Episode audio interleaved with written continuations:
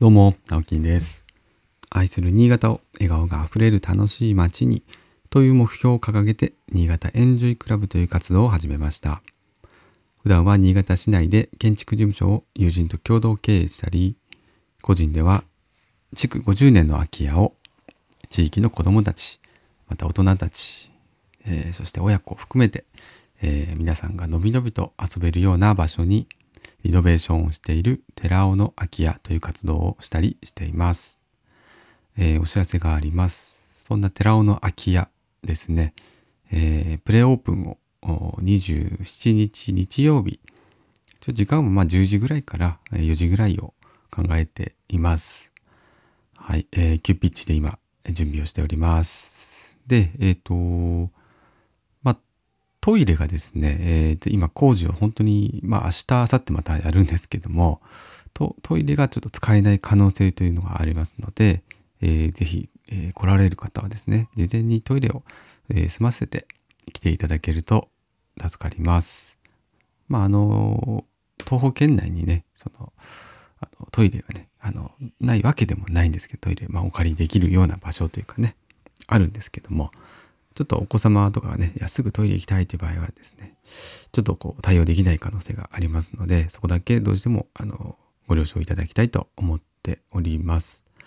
えー、また、あの食べ物とか飲み物ですね、各自ご用意ください。まあ、お昼挟みますので、例えば、まあ、10時から4時ぐらいまで結構長くいたいという方はですね、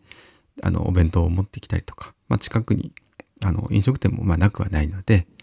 はい、そちらでまあ食べても結構ですし、持ってきて、あの、寺尾泣き屋で食べても大丈夫です。はい。えー、そ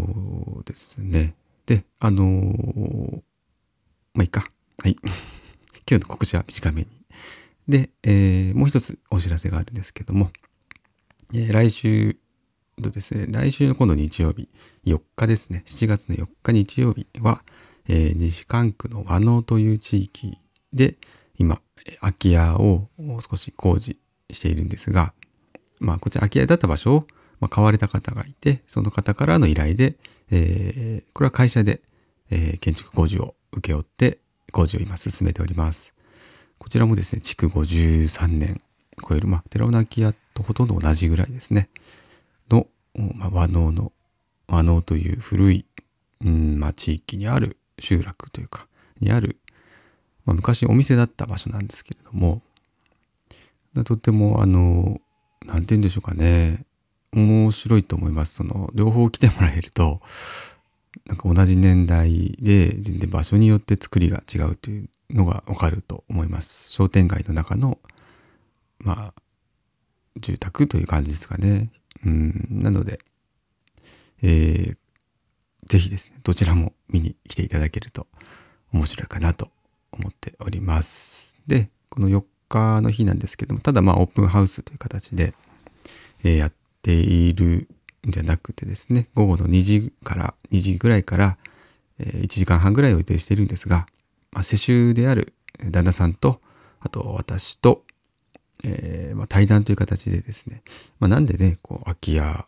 を買って自分たちでね、こう直しながら、えー、まあ住まいを、今電話が来ました。えー、すいません、中断しました。電話早すぎますね。今、7時7分ですけど、大工さんでした。めちゃくちゃ早いですね。はい。えっ、ー、と、どこまで話したかな。はい。えっ、ー、と、和能、和能のお話でしたね。オープンハウスの話でした。すいません。ぜひね、どちらもお越しください。ということで、えー、今日はですね、そうだな、まあ、最近改めてちょっと思ったことなんですけれども、これやっぱサラリーマン最高だよね。最強だよね。うん。捉え方によっては、本当にサラリーマンって、まあ、なんですかね、かん、ある種環境としては素晴らしい環境だよね、ということをお話ししたいんですけども、まあ、これ前にもね、話した可能性もあるんですけど、ちょっと忘れちゃったんで、また話します。なんでね、これ、こういうふうに思ってるのかっていうと、まあ、最近、まあ、寺尾の空き家をですね、まあ、今週末にプレオープンしますと表明してからですね、平日、だいたいまあ6時半とかから、まあ、2時間ぐらい作業をしているんですね。まあ、これはもう完全に仕事本業の方を終えてから、えー、個人的にやっているのでまあ同じ建築行為ですけどまああの勤めてる会社の仕事と、えー、まあ私役員という形ですけどあの会社の中での仕事と、え、個人での活動っていうのをまあ明確にこの、まあ、大体6時半ぐらいから分かれるわけですね。でちょっとこれ分かりづらいんですけど、まあやっぱ勤めてる時間っていうのはある程度ね皆さんありますよね。どっか所属してる会社とか勤めてる会社。でそれ以外の時間を、まあ、そうやって個人の活動に充てるというあのモデルというかまあ実際やられてる方もいると思うんですけどそれは別にあの副業になるとかならないとか関係なくてですねでもまあ例えば副業にする副業っていうのは複数の服ですね。はいまあ、勤めながら自分の個人活動、まあ、個人事業例えば推し進めているという方このモデルってかなり強いなと思うんですよね。まあこれ単純なんですけど、まあ、月々給料という形で、ね、生活費分十分賄える量をもらっていれば、えー、まあ、個人活動に当てる時間さえねそうやってあの勤めてる時間以外の時間を、まあ、個人活動に当てればまあ死なないじゃないですか。あの、単純に。うん、あの、その個人活動とせあの生活のコストが、えー、あんまりこう関係してこないので、まあ好きなだけ没頭できたりとか、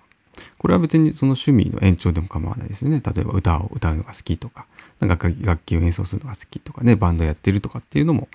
まあ、こういうことに含まれると思うんですけども、まあ、あの中にはね副収入を得たりとか、えまあ、本当に副業としてあのやってる方っていうのもたくさんいると思うんですけども。本当にこれはあの強いなと思いました。というのももともと私、えーと、設計事務所を、えー、個人事業として一回開業しているんですよね。えー、7年勤めた後に個人で独立して6年ぐらい、えー、設計事務所やってでその後に今の会社にまたえ役員としてえ入社してえまあ個人活動を始めたっていう形なんですけどやっそれを経て思うことがやっぱ個人事業主っていちいちその自分の活動が生活費に直結しちゃうんですよね。しやすいんですよね。その辺自分で例えばね1日24時間ありますけどその時間を本当に自由に使えるわけですけどもじゃあその中でちゃんと明確にこうでここはお金が稼げる活動でこっちはお金稼げないけど好きな活動っていうのもなんかねなかなか大変なんですよね結構メンタル的にも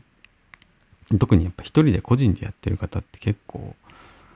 うんやっぱり私もそうですけどそんなちゃんとした人間ではないのでやっぱり誘惑に負けるというかねなんかあの読みたい本があるとか本読んじゃったりとかえー、まあ、例えばあのプライムビデオとかでなんかアニメ見ちゃうとか映画見ちゃうとかやっぱねしちゃうんですよ。まあ怠けるんですよね人間ってやっぱり。でそういう意味で言うとまあ勤めていればねちゃんとその時間は一生懸命働いてでそれ以外の時間を、えー、好きな時間好きなことにとかあと私だったらそういう寺尾の空き家とかねその新潟エンジョイクラブっていう一応活動の中でやってますけどもそこに当てることができると。で、まあ、これがですね、ざっくり分けて、まあ、平日はね、勤めて、で土日、休みの時にその時間を、ま、個人活動に当てるっていうのも、まあ、ありかと思うんですけども、これなかなかでも、こうまあ、独身の方とかね、えっ、ー、と、一人で本当に好きにできる方ってこれできると思うんですが、めちゃくちゃそれ強いと思うんですけど、やっぱり家族がいたりすると、あの土日はね、家族と過ごしたい、家族の時間というのもありますから、うん、なんか私が今、今一番いいかなって思うのが、やっぱ平日の時間を、うんまあ、なるべくその勤めてる時間っていうのは、えー、まあ、残業しないとか、えー、短めになるべく終わらせて、まあ、夕方ぐらいから、まあ、夜まで寝るまでを個人活動に当てるっていうのが、まあ、一番ベストかなと、うん、最近本当に実感しています。ということで今日は残念ながらいい雨ですが、残念でないですね。いい雨ですね。はい。今日も笑顔でいい一日をお過ごしください。それではまた、バイバイ。